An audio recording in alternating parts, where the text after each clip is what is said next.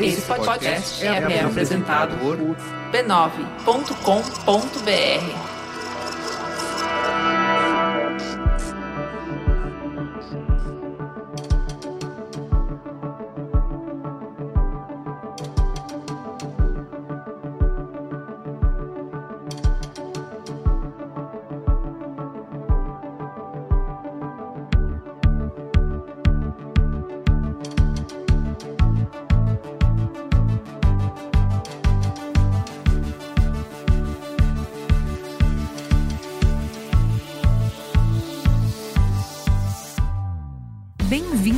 Código Aberto, o podcast que traz conversas francas com os profissionais mais influentes do mercado, para conhecer as suas ideias e o que pensam sobre o futuro da mídia, da tecnologia e da comunicação. Eu sou a Juval Lauer E eu sou o Carlos Merigo. e essa nova temporada do Código Aberto é um oferecimento de IDEXO, o braço de inovação aberta da TOTUS, a maior empresa de tecnologia da América Latina. Serão seis episódios para falar sobre transformação digital, inovação corporativa e o potencial de negócios entre grandes empresas e startups. Com quem que a gente vai falar nesse segundo programa, Merigo? Por falar em TOTUS, Juva Laura, eu fui lá na TOTUS conversar com o Juliano Tubino, que é vice-presidente da TOTUS, um cargo que ele assumiu em abril de 2018. E o Tubino é, como a gente gosta de chamar, popular, veio com a peixeira abrindo espaço no mato da internet.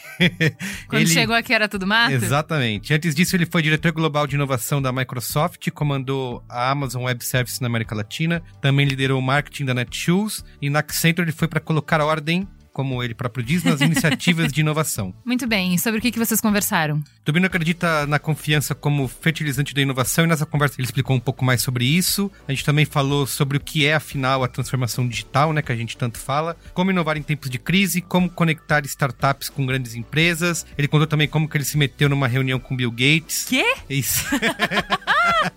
A gente descobriu um vídeo dele no Jornal Nacional lançando o Windows 95. Nossa senhora. Exatamente. Então, você tem uma ideia de como foi esse É papo. vintage. Exato. Houve um trechinho aí. E acho que uma outra coisa interessante que a gente tem feito é, é o reconhecimento do Brasil que faz. Uhum. Né? Então, dentro de um. Até é super genuíno, né? Ou seja, a TOTUS, ela, com uma empresa de 30 anos. A gente acredita no Brasil que faz. A gente tá presente na vida de, pô, eu sou casado há 17. Quantas pessoas você conhece que é casado há mais de 30 anos? A gente tem cliente de mais de 30 anos.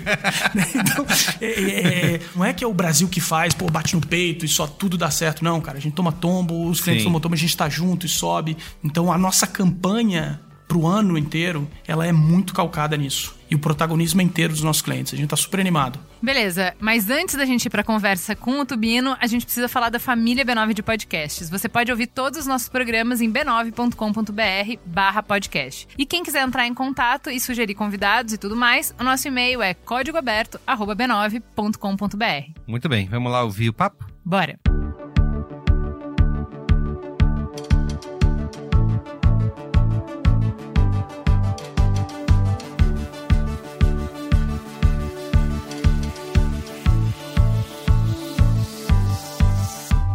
Tubino, primeiro, obrigado aí pela sua disponibilidade de Obrigado conversar com a gente. Já ouvi a história por aqui no IDEXO de que você, obviamente, trabalhou oito anos na Microsoft e teve uma reunião com o Bill Gates. Mas eu quero saber especificamente como que você se meteu nessa. Na verdade, eu trabalhei 18 anos. 18 anos? 18 anos. Eu comecei muito cedinho, Aham. saí algumas vezes. Eu comecei em 1994 no Microsoft. Eu comecei como desenvolvedor. Uhum. Eu fui desenvolvedor da versão localizada em português do Windows 95. Caramba! É, fiquei na Microsoft. O melhor Windows, de O melhor Windows passagem, de né? todos. A gente chegou a. Era a época áurea da Microsoft. A gente recebia chave de ouro do prefeito quando ia visitar a cidadezinha para fazer a, a demonstração do Windows. Né? Então, trabalhei um tempo na, na Microsoft até 95, comecei em 94, saí da Microsoft a primeira vez. Sabe o que eu lembro do Windows 95? De ver ele sendo divulgado no Jornal Nacional. É, sou eu. É? Fui eu, eu tenho esse vídeo até hoje. eu tenho esse vídeo até hoje, exatamente. Tem Eu minha lembro. mão ali entre- colocando um CD Sim. e depois eu- outro dia tá no YouTube isso. até Caramba, hoje tá lá. procurar. Porque É, assim, era é. uma coisa, né? Windows 95, a É, Microsoft lança um novo, nova versão, né? Que era completamente. Que vinham do que? Da 3.1, não É, era? Era 3.1, 3.1, Isso. 3.11. Isso, e, a, e a 3.11. funcionalidade era o CD que tocava sozinho. tinha umas coisas assim. é, é, é, era bem novinho, bem novinho. Eu, pedia, eu tinha que pedir autorização para viajar para os Estados Unidos. Aham. nessa época. E saí cedo também, rápido. Eu tive um, um amigo meu que ele acabou me pedindo dinheiro emprestado para abrir uma gravadora CD. Em vez de pedir dinheiro, em vez de prestar dinheiro, eu acabei virando sócio. Fui para Compaq, trabalhei um tempo na Compaq, junto do time de hardware, que também tinha uma mudança muito grande nos PCs acontecendo naquela época. E voltei em 98 para a Microsoft. Aí dessa vez eu fiquei quase quatro, quase cinco anos na Microsoft Brasil. Ah, tá, entendi. Passei por quase todas as áreas de marketing, vendas, técnico, serviço. E aí fui para os Estados Unidos pela primeira vez pela Microsoft para começar um dos business novos dela, que era um business para desenvolvimento, para ferramenta de desenvolvimento, de banco de dados para América Latina. Então, como eu já tinha passado quase tudo no Brasil, fui começar essa área lá. E aí fiquei cinco anos responsável pela América Latina e uma das coisas que eu tinha feito lá foi o primeiro processo da Microsoft de aproximação de startups e universidades em que a gente dava alguma coisa para receber alguma coisa em troca. Entendi. Então, em vez de investimento de dinheiro, a gente fazia investimento em software. Isso aí era década de 90 ainda. Hum, Já era 2000, 2000. 2002. Tá. É, 2002 a 2005, Uhum. né? Então, você imagina, para uma empresa que só vendia software, você passar a dar software de graça não foi uma tarefa simples, Uhum. né? Mas a gente conseguiu implementar um processo onde a gente fazia literalmente grants de software. Esse negócio deu super certo na América Latina e chamaram para ir para o headquarters em Seattle para fazer isso para o mundo inteiro. Então, na época, o, o nome era super bacana, era Diretor Global de Inovação. Mas basicamente era isso: era a criação dos programas de relacionamento com empresas de menos de cinco anos. Começava Tá. a se chamar de startup. Sim, sim. Né? E aí, o meu eu era responsável por tudo menos Estados Unidos. Tinha um time específico que cuidava de tudo disso para Estados Unidos. E foi muito bacana, porque eu comecei a ter um- um- uma visibilidade de outros ecossistemas de inovação Tá. como Turquia, Israel, próprio Ásia e China, etc., Brasil. E, e aí eu criei um programinha que chamava-se Microsoft Innovation Center. Então a gente identificava quem que era o, o, o líder da comunidade local que poderia dar conteúdo ou tecnologia e a gente entrava com software e algum tipo de expertise. Tá. E aí, para não ficar muito fluffy, a gente passou a medir o sucesso desses centros. Cara, em cinco anos, a gente foi de 12 centros para 143 centros em 42 países. Né? O sucesso desses centros era a quantidade de aplicações desenvolvidas, de empresas criadas e de empregos gerados. Né? Estaciona isso por um segundo. Nesse período, foi um período de. Eu falei da era dourada, era, uma, pô, era a época da era negra da Microsoft. A Microsoft era culpada por tudo, todo ninguém gostou. Ah, a Microsoft tinha um negócio do, do open source. Uhum. E o Bill Gates, ele, quando ele fazia os roadshows pelos países, ninguém queria saber o com sucesso, né, o tamanho do sucesso da Microsoft. Queria saber o que a Microsoft fazia por esses países. Ah, e aí tinha eu em paralelo fazendo um negócio que era global e que eu dava para ele essa munição. Ele conseguia chegar nesses países e falar: puxa, mas o investimento da Microsoft gerou tanto de emprego, tanto de empresa, tanto de coisa. Esse negócio deu super certo.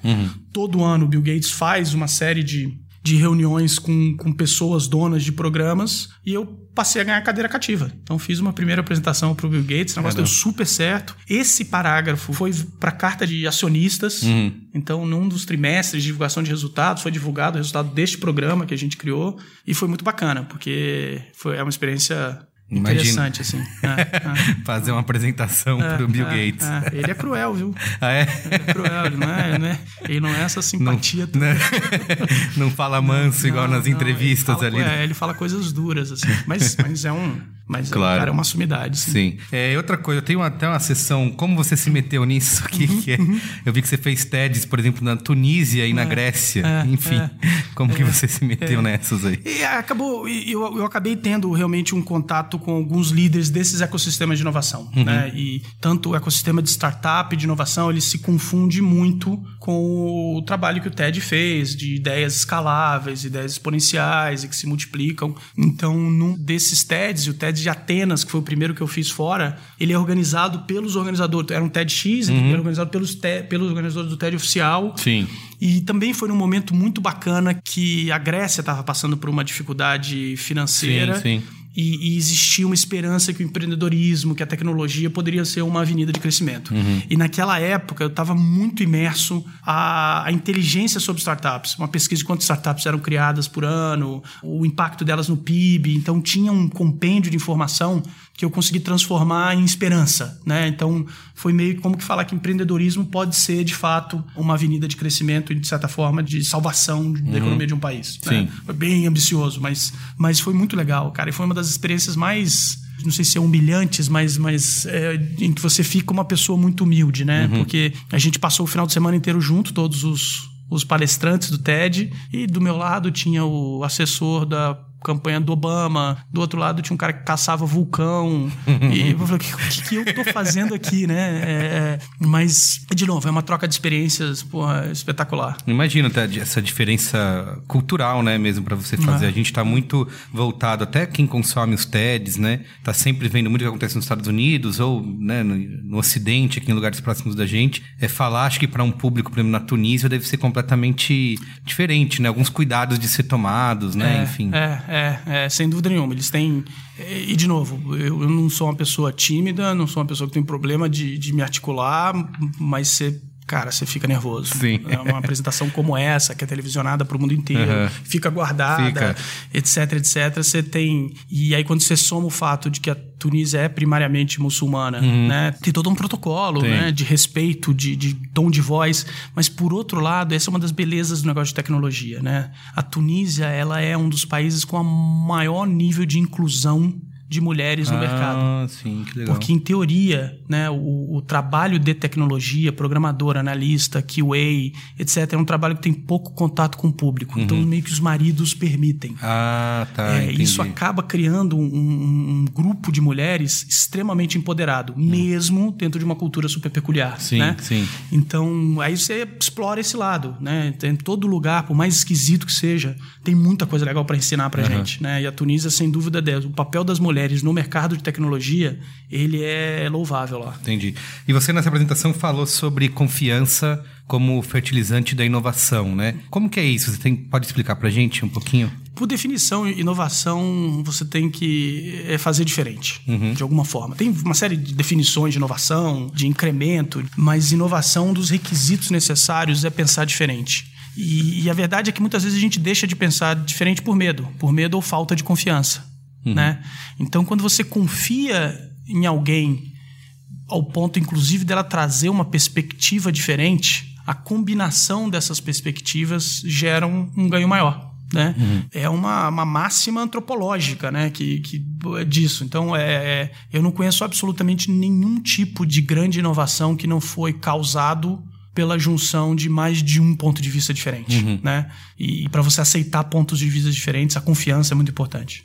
Que você falou sobre essa questão até de da diversidade como um, uma geradora né, de inovação, Isso. né? Você acha que a gente está tá conseguindo chegar? Eu vi que até num relatório recente divulgado pelas big techs aí, é, a própria Microsoft, uhum. Uber é, avançaram bastante nessa questão, mas ainda é muito pouco, né? O que você acha que está faltando para a gente chegar lá e ter essa diversidade real nessas equipes, nessas grandes empresas e que também que, que isso acaba servindo de espelho até para as startups e para as empresas que estão começando agora, né? Eu tenho uma opinião talvez pode ser até ser um pouco polêmica às vezes. Eu, eu acho que a gente está indo num, num caminho não obrigatoriamente completo. Uhum. Não, é, não é que é um caminho errado. Mas quando a gente fala de diversidade e define diversidade por diversidade de gênero, sexo ou religião, uhum. ele não é completo. Uhum.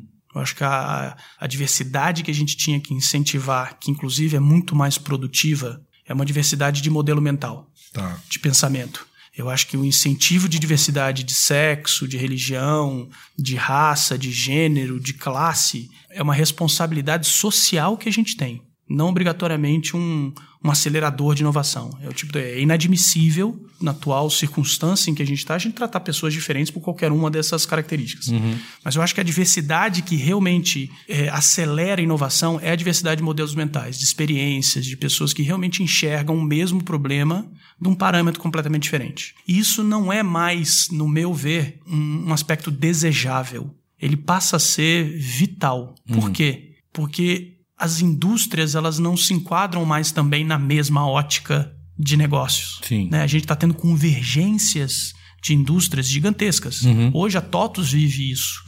Né? Na nossa tentativa de entrada no mercado de fintech ou techfin, que é como a gente tem se posicionado, eu jamais vou ter sucesso se eu conseguir resolver um problema financeiro ou de um produto financeiro do cliente, tendo a perspectiva de desenvolvedor de software de RP. Claro. Eu jamais conseguiria ter um produto inovador financeiro se eu tivesse somente pessoas do mercado financeiro. Então, se eu não junto essas pessoas e não mostro que cada uma delas com seu modelo mental diferente, a gente consegue, eu nunca vou vencer. E ao fazer isso, eu vou vencer. Tenho certeza absoluta disso. Então, como é que você junta um banqueiro, um designer, um vendedor de telemarketing de adquirência e um cara de processos de segurança juntos? Põe, põe tudo na mesma sala. Né? Põe os mesmos objetivos para todo mundo. E, você tem realmente perspectivas completamente diferentes. E tem que saber qual que é o mecanismo em que todo mundo tem seu peso, todo mundo tem o seu valor. Isso é super difícil. Legal. Né? Outra coisa que você falou também sobre inovação em tempos de crise, né? Que mais de 500 empresas da lista, acho que da Fortune, né? é, surgiram justamente nesses tempos. Queria que você falasse um pouco mais sobre isso. Assim, quais que são a- os aspectos que levam essas empresas inovadoras, essas grandes empresas surgirem nesses períodos de crise? Isso é super bacana. Toda vez que a gente tem algum tipo de dado parametrizado ao longo do tempo, a gente consegue tomar umas Sim. Dessas super legais. E se você for analisar nos últimos. Aliás, desde a história da Fortune 500, né? E você vê os momentos de crise econômica, são aqueles momentos em que essa troca realmente acontece de forma mais acelerada. Isso se dá por duas razões muito interessantes. A primeira delas, talvez a mais óbvia, é que a crise aconteceu por alguma razão. Então, muito provavelmente, aqueles que estavam no poder no momento de crise, seus serviços, produtos ou ofertas não têm mais tanto valor. Tá. Então, tem uma troca natural. Por outro lado, se você acompanha também a geração de novas empresas, de empresas menores, empresas pequenas, ano sobre ano, esse número não flutua. Ele flutua muito pouco crise ou não crise. Tá. Então, o que acontece é que você tem um acúmulo realmente de novas empresas que estão surgindo por uma necessidade que essas grandes deixaram né, é, vazias ou, e elas começam a preencher esse ciclo. Né? Então, eu acho que tem muito disso. Hoje a gente vive uma realidade muito, muito interessante em que a, a cartilha das empresas, das grandes empresas, no que diz respeito ao valor delas, não, você tem valor futuro, valor, né, valor presente, valor futuro, elas estavam muito conectadas. né? Então, você tem um valor futuro X, seu EBITDA, seu faturamento, seu custo, você está posicionado numa determinada indústria, segmento ou país, e de acordo com a saúde desse segmento, indústria ou país, você se projeta o seu valor futuro. Né? E assim tem um valor. Só que se a gente pegar hoje as 10 maiores empresas do mundo, o valor futuro delas tem muito pouco a ver com o negócio presente. O business de advertising influencia muito pouco no valor da ação do Google. Ou seja, valor- a relevância do Google numa série de indústrias que ele está posicionado ou que ele vai vir a se posicionar tem um valor muito maior ao valor futuro dele. Sim. Mesma coisa para o Facebook, a mesma coisa. Por exemplo, o Facebook, quando ele. E o nome desse segredo é relevância. Né? A relevância que você tem no mercado, independente do que você pratica hoje. O Facebook, quando ele teve um impacto de segurança, de vazamento, a relevância dele foi altamente compromissada, né? E você teve impacto no valor futuro. Sim. O business de advertising no Facebook não parava de crescer. Não era isso que dá o valor futuro. Então, e esses ciclos têm sido cada vez menores. Né? Essa mesma máxima que muita gente fala, puta, 50% das empresas de hoje não. Esse ciclo do amanhã está cada vez menor. Uhum. Né? Mas ao mesmo tempo você começa a ver empresas que estão conseguindo se reinventar e se manter em diferentes ciclos, como empresas de tecnologia. Sim. A gente fala bastante de transformação digital, né? A gente está sempre usando, já meio que quase virou uma buzzword, né? Mas afinal, o que, que é a transformação digital? É só você adotar tecnologias emergentes e pronto, já posso me chamar. É, estou, trans, estou transformado. chamado digitalmente. Isso. Que que- como a gente pode definir esse termo? Eu acho que é um termo tão positivo no começo que, Uhum. que causou o buzz, ele, ele de certa forma foi porque ele causou impacto. né? As Sim, pessoas sim. Uhum. falavam, todo mundo queria saber, queria ter, não sabia se era de comer ou de beber, Isso. mas. E, e aí, obviamente, veio muito picareta nessa Uhum. história toda, é, como qualquer buzzword de mercado. Sim.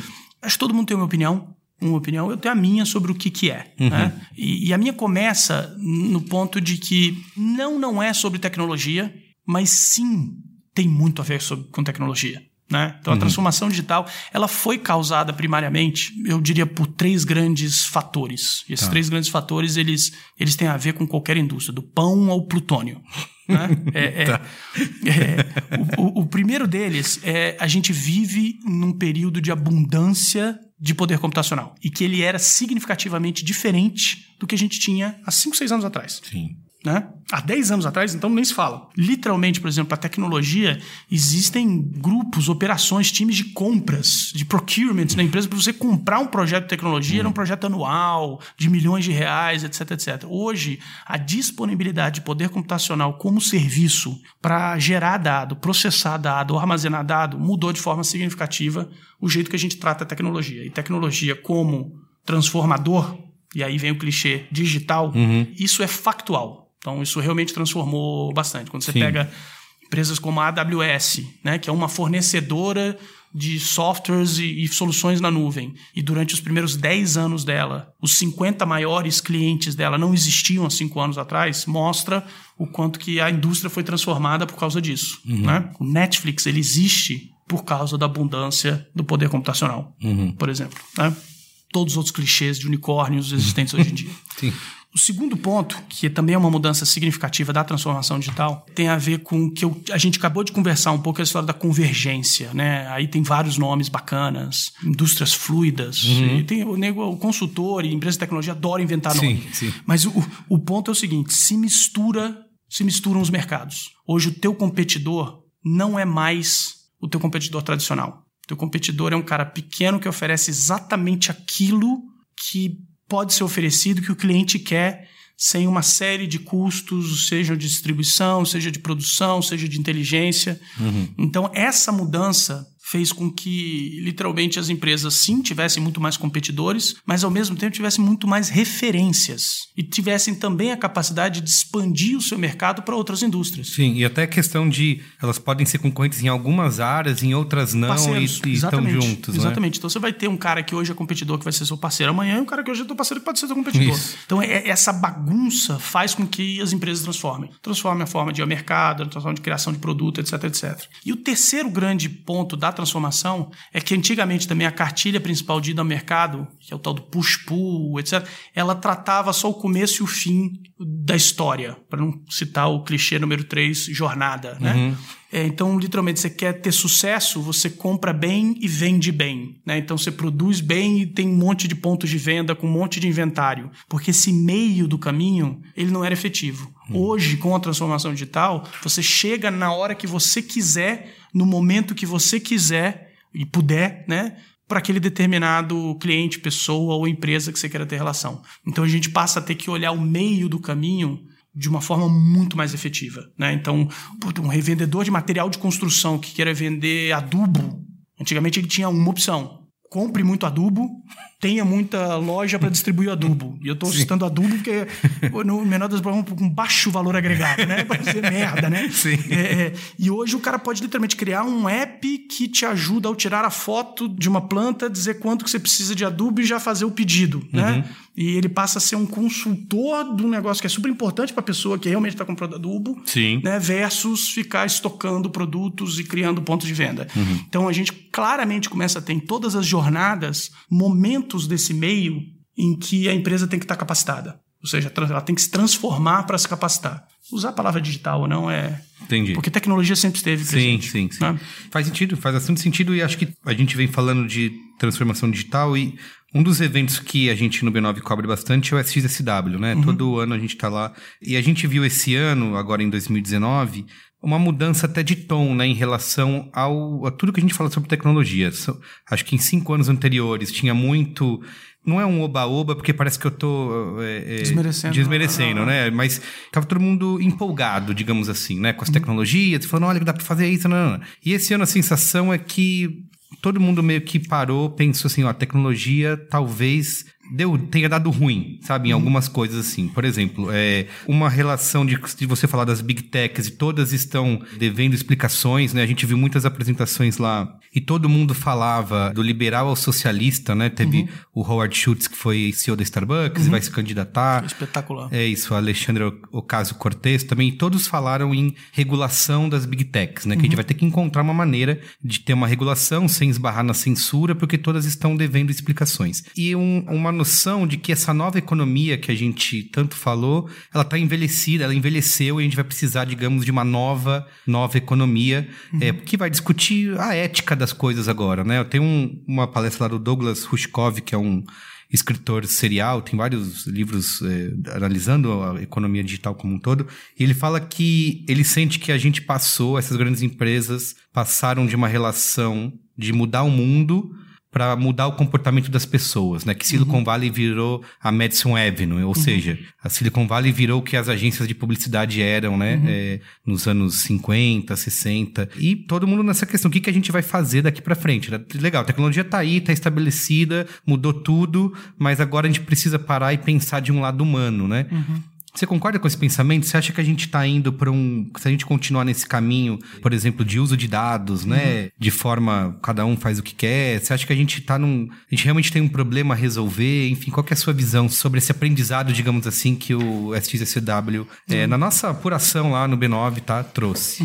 Puta papo bom isso aí. né? É. Porque é, é- é difícil ter uma resposta assertiva e final. É, não tem. Né? É, exatamente. Estamos no processo. Com isso dito, né? com isso dito, de novo, posso dar minha opinião, né? É, historicamente, historicamente, quando eu digo historicamente, eu tô indo lá no, tô no Munha, cara, lá atrás, tecnologias sempre se desenvolveu e se tornou disponível numa rapidez muito maior do que a nossa capacidade de adaptação É, cultural e exatamente. psicológica. Isso, mas É isso, isso sempre aconteceu. né?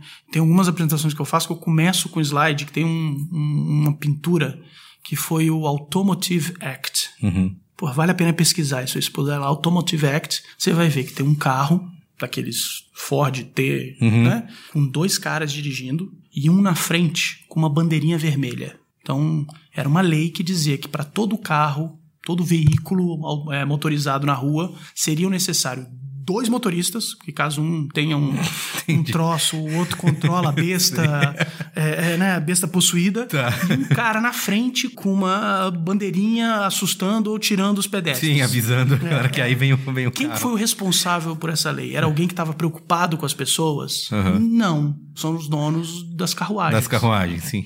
Né? É, inevitavelmente, o que aconteceu com o cara da bandeirinha vermelha? Literalmente. Caiu do carro e foi, atropelado. Literalmente, esse cara foi atropelado. né? A gente deixou de ter carro? De jeito nenhum. Uhum. Freou durante um tempo o processo? Sim. Mas, por um lado, quando a gente fala de regulamentação, né, os- o, o nosso espírito liberal, que não gosta do grande, também não gosta da regulamentação. Sim, sim. Mas a regulamentação também é uma reação natural, Uhum. enquanto a gente não entende. Mas, ao mesmo tempo, vai ser atropelada Uhum. não tem mais volta. Então, eu- o que eu quero dizer do assertivo e final é o seguinte: eu acho que não tem como não ter certa regulamentação. É, isso acho que é uma questão de. Acho que passava muito por um diálogo, né? É. Porque quando eu falei dessa empolgação que a gente teve com a tecnologia, acho que ela nos impediu de ter algumas conversas, né? E que agora isso começa a chegar. Que é, por exemplo, a questão dos dados, né? Você usou o Facebook para se logar com tudo, né? Uhum. Deu os seus dados lá, aceitou tudo, porque isso facilitou a sua vida, né? Uhum. Você não precisava mais lembrar senha, você podia logar tudo com o Facebook. Quando começam a ter vazamentos de dados, eles começam a usar isso de maneira é, obscuras, que você nem mesmo sabe como funciona, isso acende um sinal de alerta de, putz, eu acho que eu não pensei nisso naquele momento, né? Eu acho que passa um pouco pela, digamos, educação até das próprias pessoas antes de aceitar certas coisas, de... Eu até, eu gosto de citar o caso do CPF na farmácia, né? Que a gente dá, que é uma É, coisa mais básica. Pelo desconto a gente dá, vou ganhar um desconto aqui, vou pagar 20% mais barato só dando CPF. Mas o que, que vai acontecer com esse dado, né? Então acho que essa questão de a gente começar a pensar, né? E refletir sobre É. esse assunto. Mas ao, ao mesmo tempo, a gente tem uma geração que está entrando que não tem a referência do passado. Eles já vão ser inseridos nesse quiprocó. Uhum. Eu recebo, recebo meu serviço se eu te dou algum tipo de informação para, em teoria, você me devolver este ou outro serviço que não é correlato Uhum. melhor. Vai ser uma nova norma. Até os cenários mais absurdos, por exemplo, esse que você comentou, do CPF, aquilo de alguma forma mexer no quanto que eu pago de seguro, Isso, por é. exemplo, né? Uhum. Mas em teoria o mercado vai se regular. Porque você vai estar pagando mais ou menos, mas vai ter alguém que vai estar pagando mais ou menos. E que é mais justo ou menos justo. Se a geração é inserida nesse novo modelo, ela nem questiona o antigo. Mas ela gente- nem questiona o antigo. Mas acho que é uma... certo e errado. A gente tem referência do que é certo e Sim, errado. exato. né? A gente tem. Então, de novo, eu acho que a regulamentação ela tem que existir, porque são essas pausas para a gente ter minimamente referência do que, que é justo, do que, é um absurdo, inclusive, a gente se incomodar. É, né? eu fico fascinado, por exemplo, com a discussão, acho uma, uma filosofia incrível sobre até o, o carro autônomo, né? É, e é. o que, que isso gera de uma discussão ética de você, por exemplo, estar num carro que pode estar programado para te matar, dependendo do cenário que, é, que Hum. vai, vai acontecer, de acidente, né? Então, isso gera uma, uma- umas reflexões que a gente até então não tinha. E eu acho que a gente vai ter que ter essa conversa, né? É. Esse diálogo e ter essa clareza do que a gente está fazendo da- daqui para frente. Né? No carro autônomo, por exemplo, vão trazer coisas que a gente nem pensou ainda. Se o carro bate, quem que é a culpa? Isso, é. Quem está dentro, de quem fabricou, de quem É. fez o software, Exato. de quem fez o sensor, do prefeito da cidade. É, não tem ainda, Sim. né? E por um lado, o carro autônomo não vai ter mais ladrão de carro, Uhum. como a gente conhece. Vai ter um outro tipo de ladrão de carro. Sim. né? Então, de novo, espírito de porco vai ter de qualquer jeito, em qualquer indústria, né? É, o que eu acho mais legal é que assim, é uma discussão fascinante, Ah, né? não, Independente de. Tem muita gente que se assusta, né? Ah, muito Black Mirror, isso, sempre a tecnologia vai pro lado ruim. Mas eu acho que são, levantam pontos bem interessantes de, de se discutir, né? Acima Ah. de tudo. Assim. Ah. Bom, eu queria falar com você um pouco sobre liderança, né? Um papo com, que a gente teve até com a Fiamma no nosso primeiro programa aqui da série foi. Ela até falou bastante de liderança humana. E eu queria saber, você, como um líder hoje, como que um, um bom líder se forma e como você foi preparado ou se preparou para chegar até aqui. Acho que tem vários tipos de liderança, né? É, hoje em dia. E o legal é isso, né? A gente tem visto é, que, do mesma forma que o, o líder, e eu vou usar aqui a palavra né, antiquado, né? Que é o líder hierárquico, aquele que putz, né, senta e protege o seu castelo e a sua cadeira, ele está acabando. Né? Estão surgindo novas formas de liderança. Né? Eu sou liderado várias vezes pelos meus funcionários. Existem vários momentos em que eu consigo absorver a liderança de pares, absorver a liderança de, de pessoas que são diretas minhas, né? Então, eu acho que a liderança ela tem evoluído para um modelo não só de trabalho, mas um modelo de convivência. Então, acho que esse é o, é o ponto mais importante. Todo líder ele tem que entender que a liderança não é mais um, um direito hierárquico, Uhum. ele é realmente um modelo de convivência e que ele tem que ter um destino comum, que é o propósito da companhia. né? Então, se você é a pessoa mais qualificada para acelerar o propósito da companhia, você está bem na sua função de líder. Isso tem a ver com o desenvolvimento dos times, tem a ver com orientação a cliente, né, de, de saber se está fazendo a coisa correta para a companhia, a coisa correta para o cliente. E o líder novo, ele, ele consegue ser muito sensível a esses fatores em qualquer tipo de situação. Né? Porque situação de conflito você sempre vai ter seja por salário, compensação, cultura, pessoas, problemas de mercado, etc. E talvez essa flexibilidade de pensamento que eu tenho, ela é um reflexo da minha carreira. Se tem uma coisa que eu acho que eu sempre fiz no decorrer desses anos, foi nunca ter chegado num ponto confortável. Nunca. Seja de geografia, de mudar de país, de mudar de empresa. Eu, quando estava na Microsoft, era passárgada. Né? Pô, Eu trabalhava diretor global de inovação, eu dava Sim. dinheiro para as pessoas. né? Mas chegou um momento que eu me auto-chequei e falei, cara, eu não vou aumentar o meu bate-cinto de utilidades continuando a fazer isso, né? Tá. Então, eu acho que você também ter uma flexibilidade sua de reinvenção, de buscar novos desafios. Eu saí completamente da empresa de, tec- de uma indústria de tecnologia, fui para o varejo, do varejo fui para a indústria de serviços em consultoria, de consultoria fui empreender, voltei para a tecnologia, voltei para o Brasil, que para mim era um negócio super importante poder voltar para o meu país e tudo que eu aprendi fora, usar numa empresa como a TOTUS e tentar ajudar a TOTUS para os próximos 30 anos dela. E por que, que eu estou falando de flexibilidade? Porque se tem uma coisa que essa transformação também digital toda mostrou, é que os ciclos de mudanças estão cada vez mais rápidos. Então, o que antes era o conhecimento que você adquiria, vai para uma faculdade, estuda 4, 5 anos, ah, isso vai te levar para o resto da vida, Sim. esse negócio não existe mais. Uhum. Né? Então, um dos quesitos de liderança do novo líder é flexibilidade e adaptação. Né? E, de novo, adaptação em organogramas, adaptações em indústrias. Então, você conhecer muito bem quais são os seus skills e se fortalecer em cima disso e a partir deles conseguir ter essa flexibilidade, eu acho que seria um dos pontos chaves e que, são, que é consistente com a minha trajetória de carreira também. Legal. Tem um lema aqui do IDEXO uhum. que a gente gosta muito, que é menos espuma, mais nota fiscal. Queria que você me explicasse o que, que isso quer dizer. É, de novo, eu acho que tem, tem a ver com o momento do ecossistema de empreendedorismo do Brasil e do mundo, de startups. Houve uma demanda reprimida de soluções inovadoras para o consumidor de B2C muito grande. E elas super charmosas, né? Uhum. Então, é o tal do app. Né? Então, tem um app que faz. Isso já passou, obviamente, mas, mas existe um resquício de um ecossistema que ainda vislumbra muito a próxima saída, né?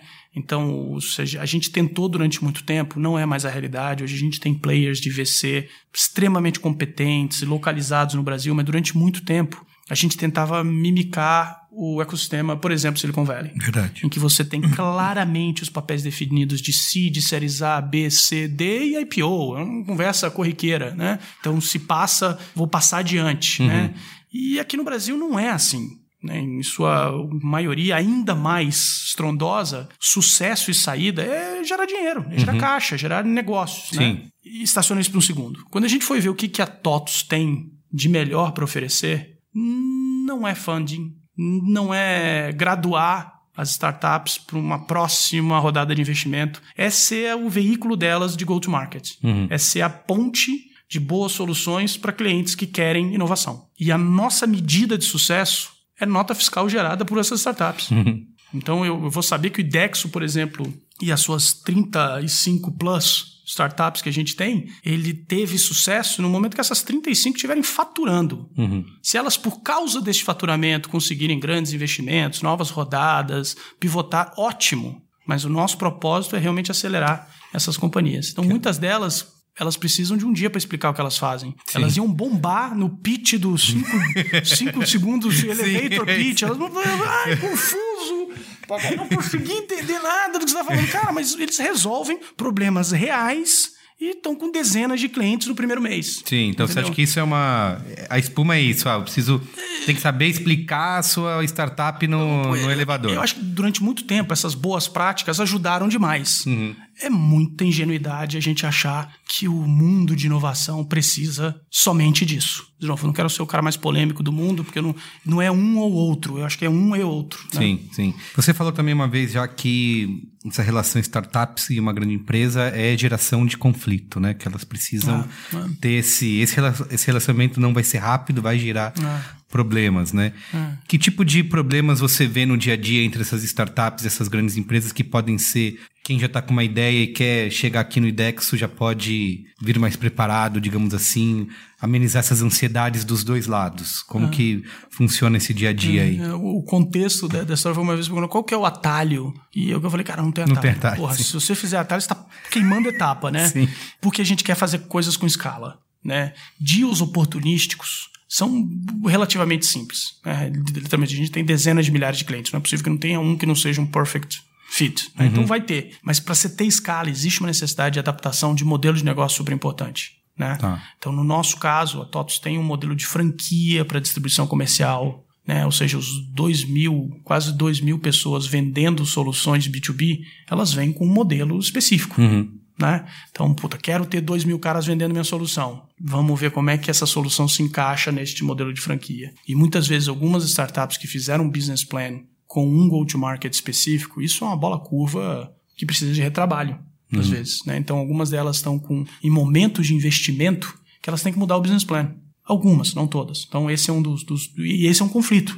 Né? O, um outro é, é quem que tem o papel de protagonista na solução. Quando você é uma startup, você é você contra o mundo. Né? Tem Sim. seu ônus e seu bônus. Uhum. Quando você vem para uma companhia que vai ser o seu canal de venda, a troca de protagonismo ela é um negócio super dinâmico. Né? Então, esse é uma coisa, também é um modelo diferente para algumas startups se acostumarem. Né? E, de novo, o nosso business aqui, as startups que a gente quer trazer, a gente não quer fazer um ou dois negócios. A gente quer fazer dezenas, centenas tá. de negócios por dezenas de anos. Então, uhum. tem uma. E o mais curioso é como que a gente faz isso sem ter nenhuma obrigatoriedade de nenhuma parte para equity ou Sim. investimento, né? Realmente para enquanto tiver valor Uhum. a relação. Tubino, o que, que você vê hoje de eh, inovação em marketing, por exemplo, em campanhas que a TOTO esteja preparando aí para os próximos meses? A gente tem uma das coisas que, que de certa forma era um pouco da da dificuldade da TOTOS era sair da caixinha, né, e fazer coisas realmente diferentes. Não porque a gente não tivesse capacidade ou não acreditasse, mas de novo, a TOTOS está envolvida em 12 segmentos. Né? É muito difícil você ter uma tática única para todos esses segmentos. Mas não tem outro jeito, a gente teve que ter, né? Sim. Então a gente saiu literalmente de, de zero para hoje a gente tem 43 fluxos digitais. Ou seja, desde um search de keywords de uma procura por, por RP ou por solução vertical, passando por um conteúdo digital de e-books, webinars, passando todos esse, todo o flu- fluxo de onboarding, de aprendizado de forma digital, geração do lead e manutenção desse lead. Então isso foi um durante esse ano foi uma conquista super grande, né? Mas ao mesmo tempo a gente também tem feito uma série de táticas que são não novas, mas muito genuínas, né? Então esse ano a gente volta a fazer o, por exemplo, o Universo, que é o nosso evento de inovação, onde a gente chama o ecossistema, a gente chama todos os donos de produtos, nossos clientes para contar as histórias e melhores práticas, né? existe uma volta do evento aí. Existe né? uma Que- volta do evento. Desde 2015, se não me engano, a gente tinha parado de fazer. É, a gente volta para anunciar todas as novidades de inteligência artificial, de analytics, novas versões de produto, toda a parte de TechFin, produtos financeiros. E, o formato que a gente está fazendo esse ano é um formato também que, de novo, representou alguns desafios. Mais do que ter gente da TOTO somente falando, poxa, a gente trouxe gente de concorrente falando dos Estados Unidos, a gente trouxe gente puramente de inovação, trouxe cliente lá de fora, a gente trouxe a Anitta. A gente vai trazer a Anitta. A Anitta vai ser um- uma palestrante contando a história dela, né, como empreendedora, etc. E isso teve uma polêmica significativa. Tem É, gente é, falando o é. que a Anitta vai fazer aí. É, você imagina, né? A gente ainda tá, a gente ainda vive num mundo eh, ligeiramente obtuso, né? Por, por parte de alguns. Ligeiramente você está É, sendo generoso. É, mas- em que teve muita gente questionando, pô, o que que a Anitta tem para ensinar para um cara de TI, né? sim. Mas o mais legal foi que a gente também tem, em mesma proporção ou maior, pessoas que totalmente entenderam e defenderam. que é Porque ela é sempre uma pessoa de negócio, né? Ela conta Super, tudo que ela, super, ela meio que. claro. Ela gerencia a própria Claro, carreira, ela, né? Sim, ela é uma cantora de funk, de, de, tal, mas, cara, ela é uma menina de menos de 30 anos que construiu um império conduzida super bem, bem assessorada, Uhum. com orgulho, genuína, faz as coisas. Por quantas pessoas você conhece ou eu conheço que tem um documentário do Netflix sobre ela? Sim, sim. né, é um mérito. Ela e a enorme. Beyoncé. É, né? Então, a gente pode não concordar com o gosto musical, mas a gente poder apreciar o que o Brasil tem, Uhum. né? é, seja qual for a perspectiva, é muito importante, né? E eu também fiquei muito feliz de ver que grande parte da nossa comunidade de TI defenderam, entenderam, e, e a gente está hoje com alguns milhares já de ingressos vendidos há menos, há mais de um mês. E vai já, acontecer agora em junho, né? agora em junho, de 25 e 26 de junho. Legal. Não, e, e acho que uma outra coisa interessante que a gente tem feito é, é o reconhecimento do Brasil que faz. Né? Então, dentro de um. Até é super genuíno, né? Ou seja, a TOTUS, ela, como uma empresa de 30 anos, a gente acredita no Brasil que faz. A gente está presente na vida de, pô, eu sou casado há 17. Quantas pessoas você conhece que é casado há mais de 30 anos? A gente tem cliente de mais de 30 anos.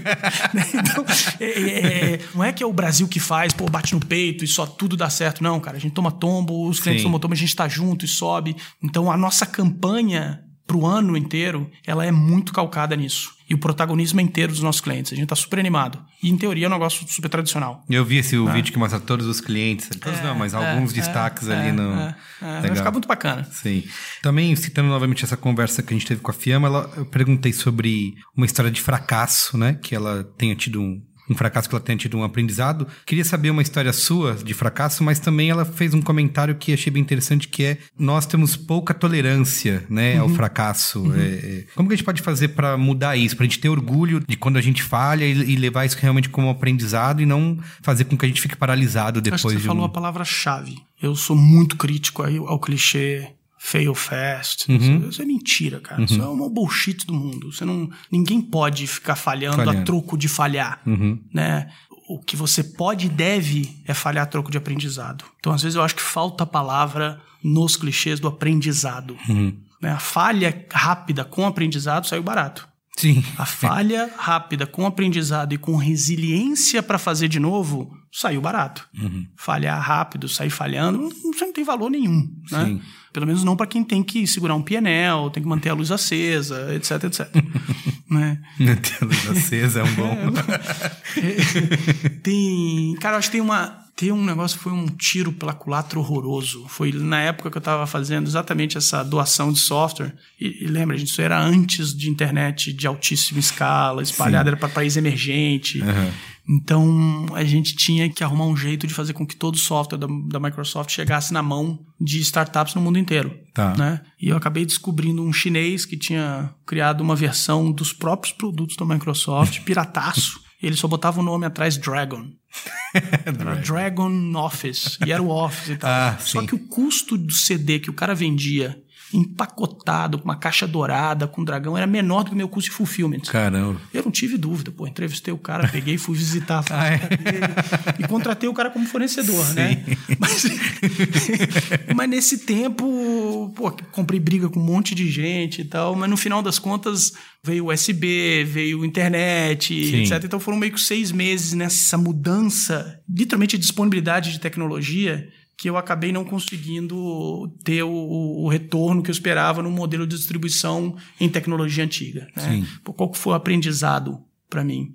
De conseguir identificar tecnologias nascentes com determinadas características que elas podem até não estar disponíveis agora, mas elas vão estar disponíveis.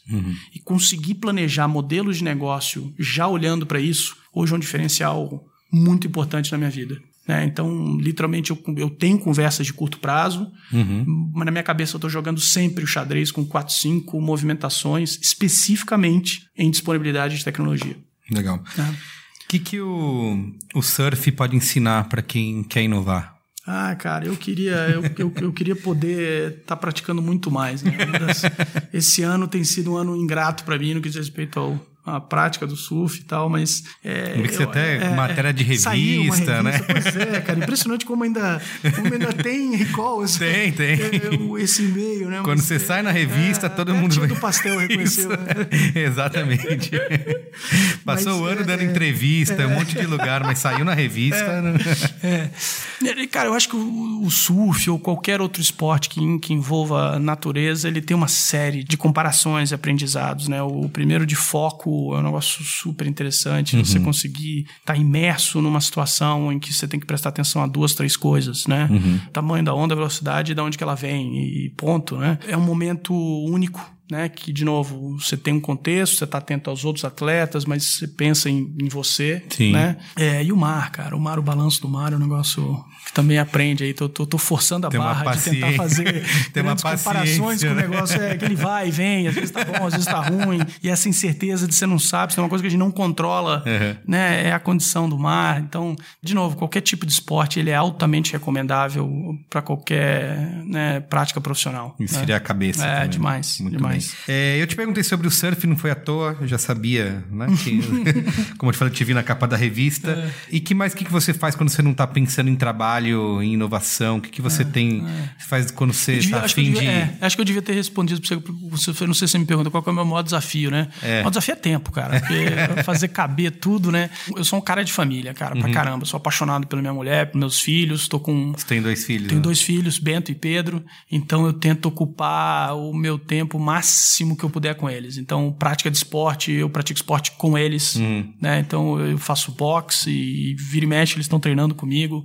As férias agora, que a gente vai em julho, eu vou fazer um surf camp, eles vão comigo. Então a gente está indo para Panamá a pegar onda junto lá. E para mim é um prazer, né? Poder curtir momentos com eles e de esporte, né? Sim. E você tem uma cervejaria eu também. tenho, eu tenho alguns dizer. investimentos legais e talvez acho que o mais legal de todos e recente. Mas é aí uma- você não, isso aí não é momento relax, você está investindo, né? Não, não, mas é, é- é receita pro desastre, né?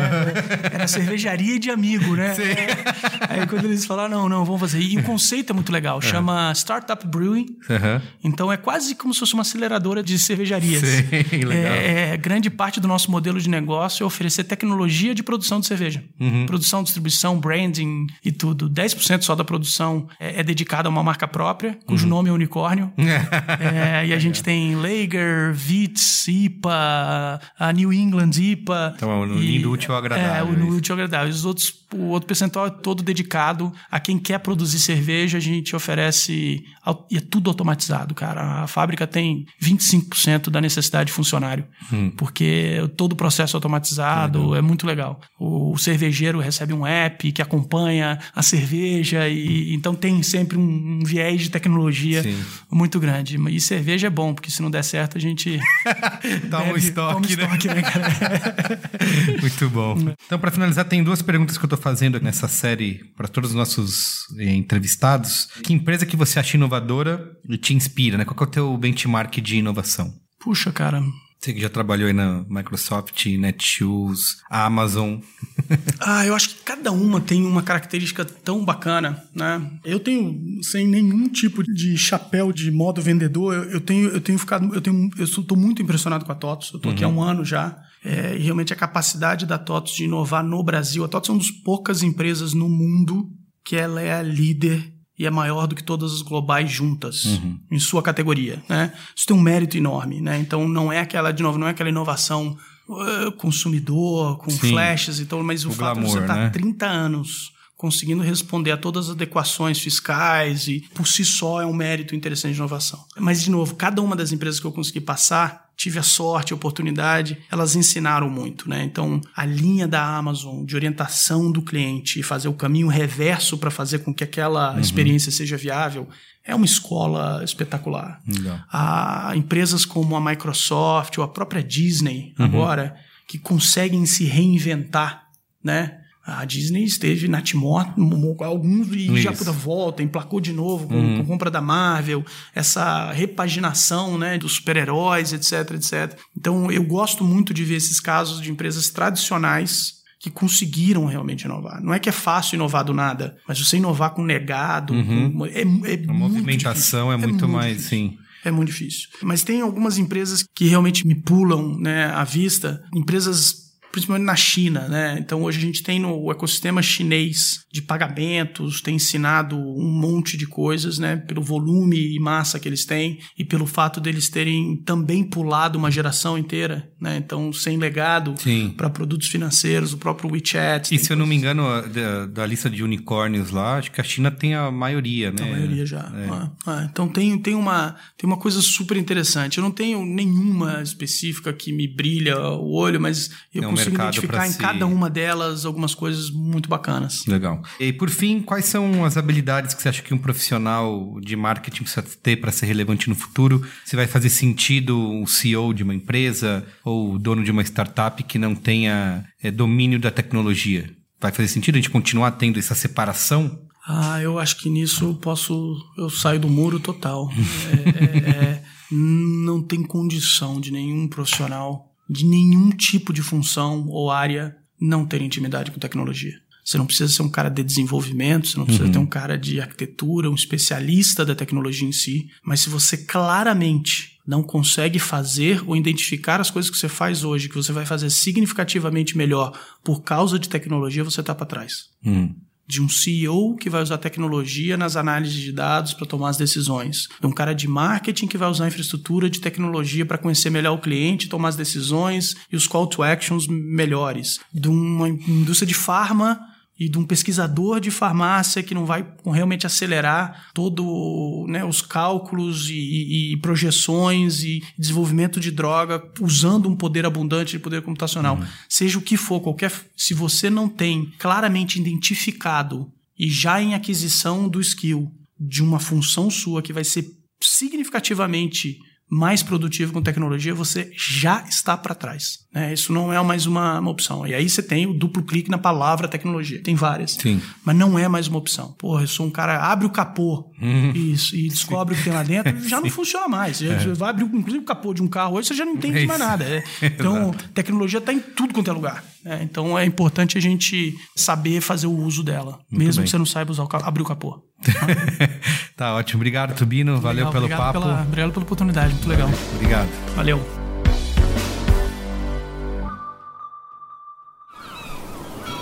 Este podcast foi editado pela Maremoto.